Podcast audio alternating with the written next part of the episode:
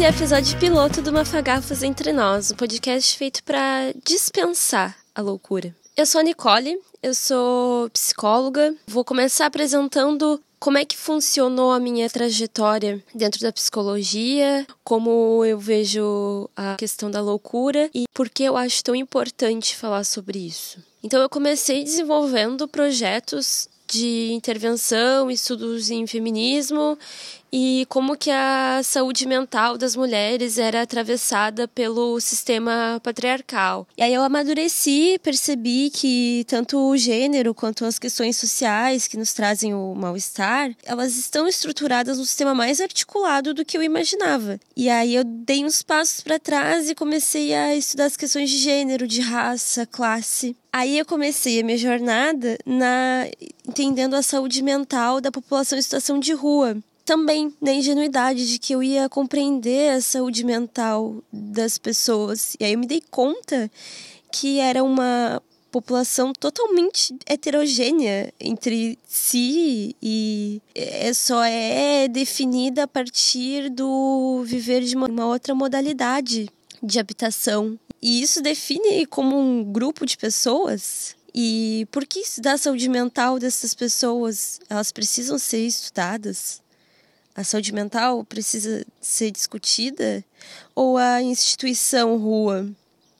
Isso é o que eu pensava assim enquanto comecei a pesquisa, e aí me incomodava muito procura por patologias e rótulos para explicar o inexplicável. E aí eu comecei a focar então em como que funciona essa lógica da, da rua, e aí eu já começo a entender como uma coisa mais ampla até chegar na, na lógica do capital, do neoliberalismo. E aí eu me aproximo dos estudos da teoria queer, das vidas precárias, de acesso à cidade, e que é a minha área de pesquisa agora. Daí eu trago o foco para essa problemática, entendendo então as formas de sofrimento que se atravessam, permeiam-se e são nesse lugar comum, que é o, o não lugar, é a terceira margem do rio, né? Que a nossa sociedade desclassifica as pessoas. E aí o nascimento do, do podcast, ele vem como através das minhas vivências pessoais, acadêmicas e o processo criativo na produção de podcasts. Essas temáticas estão sempre circulando no meu discurso, estou sempre querendo discutir sobre isso. Meu objetivo com ele vai ser desmistificar a postura da psicóloga, como alguém a fim de normalizar, rotular, estabelecer sintomas, falar de, de autoajuda, a figura do, do coach. Aí eu ofereço por uma ótica sensível, então, as discussões como existe saúde mental, da forma que tá no nosso imaginário. Como que a gente estabelece o limiar da loucura? Existe loucura?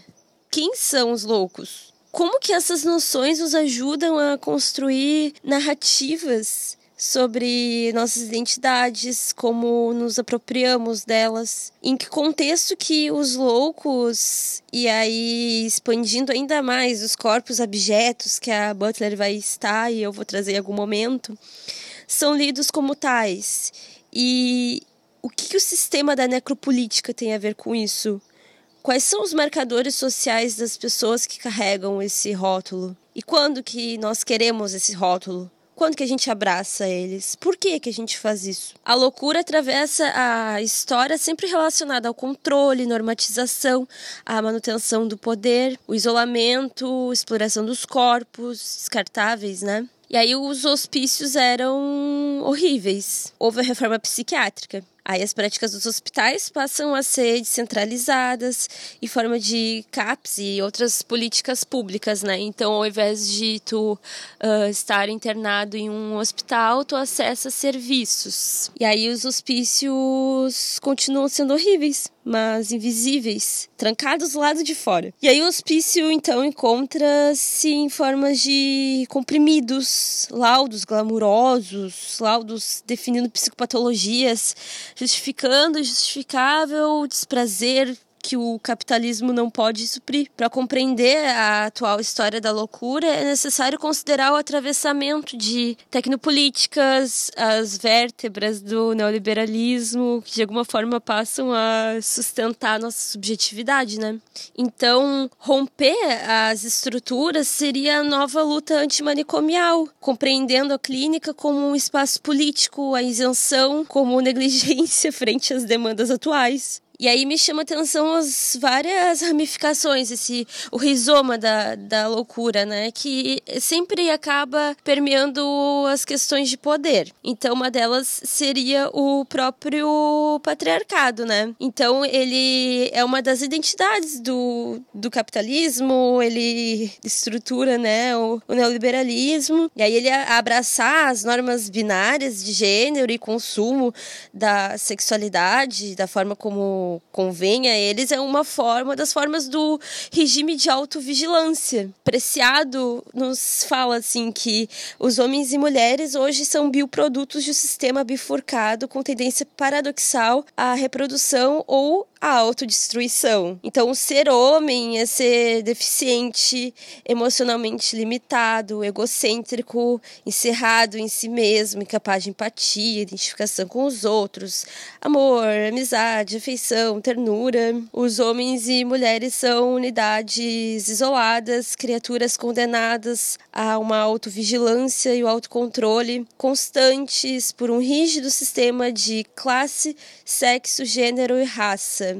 Aqui eu quero abrir um parênteses e já fazer indicação do Grifa Podcast, que é das Isadoras, e elas falam sobre justamente essa ótica. E aí elas têm os, os episódios sobre Bell Hooks, que falam muito sobre isso, como que essa masculinidade tóxica serve para realmente alimentar esse sistema. E elas têm uma editora linda, que sou eu mesma. então, por favor. Então confiram lá, porque se tem uma coisa que eu ouvi é esse podcast. Depois eu acabei indo atrás das leituras, então talvez algumas coisas apareçam em comum, porque, porque a gente é assim, né? A gente carrega tudo que a gente ouve, tudo que a gente discute e vai misturando com as nossas coisas. Então, voltando. Assim como quando a punição deixou de ser o freak show, o espetáculo, para virar as prisões que a gente conhece, onde as práticas acontecem entre portões, a loucura passa por um processo quase que inverso. Ela deixa de estar sendo presa entre os portões para ser presa do lado de fora. Então, o nosso próprio discurso, a forma com que o sistema constitui nossa subjetividade, nos torna reguladores autovigilantes. Então, são muitos mafagafos e a última coisa que se espera desse podcast é ser desmafagafinhado. Não haverá uma linearidade. Não existe. Não esperem isso de mim. E assim como a loucura também não existe.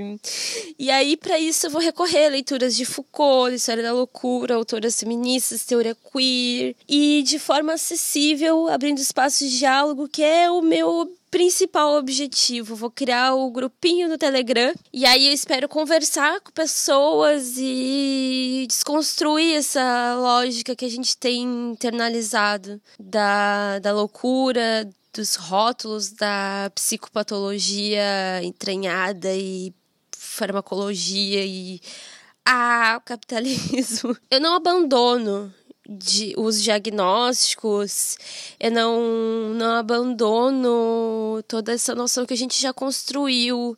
E por mais que por muitas vezes me incomode essa ótica de ciência, tem muitas críticas em relação a isso, eu entendo que é importante.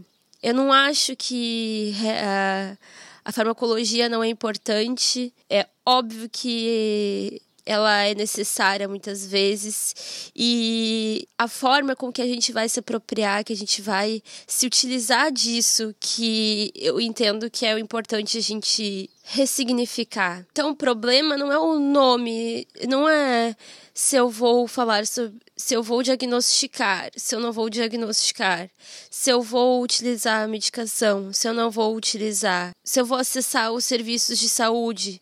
Nossa, a melhor coisa seria se a gente pudesse realmente, né, todo mundo acessar esses serviços, acessar essas políticas públicas de uma forma digna que não é muito o que acontece. Essas questões não são um problema em si, mas a forma com que elas são significadas no nosso discurso. Então entender a história da loucura, entender como que funcionam as tecnopolíticas, entender como que funciona a farmacologia, como que o sistema se alimenta dessa nossa glamorização quando a gente fala que preferia estar morta como um meme e fica disputando com os coleguinhas da faculdade quem ficou mais tempo sem dormir. E, nossa, muito chique ficar virando várias noites sem dormir, se enfiando ritalina até não poder mais para produzir bastante. É quem que a gente está beneficiando? Que lógica a gente está utilizando? Então é a forma e não é um julgamento. São procedimentos que daqui a pouco, se eu quero fazer de uma forma consciente, porque eu tô precisando nesse momento, olha, super saudável não é. Mas assim, não vou fazer apologia à automedicação, né, meninas? Mas assim, nós precisamos estar conscientes o máximo possível e autocríticos e criticar esse sistema, compreender como que ele funciona para aí a gente se apropriar dele, entender como que a gente vai vivenciar essas coisas. Então é isso. Uh, o podcast vai ser quinzenal, então daqui a 15 dias nos ouvimos novamente. Esse podcast faz parte da hashtag Mulheres Podcasters e da hashtag Podosfera Antifascista. Vocês também podem entrar em contato comigo através do e-mail nicolebg, com dois L's e i, arroba gmail.com.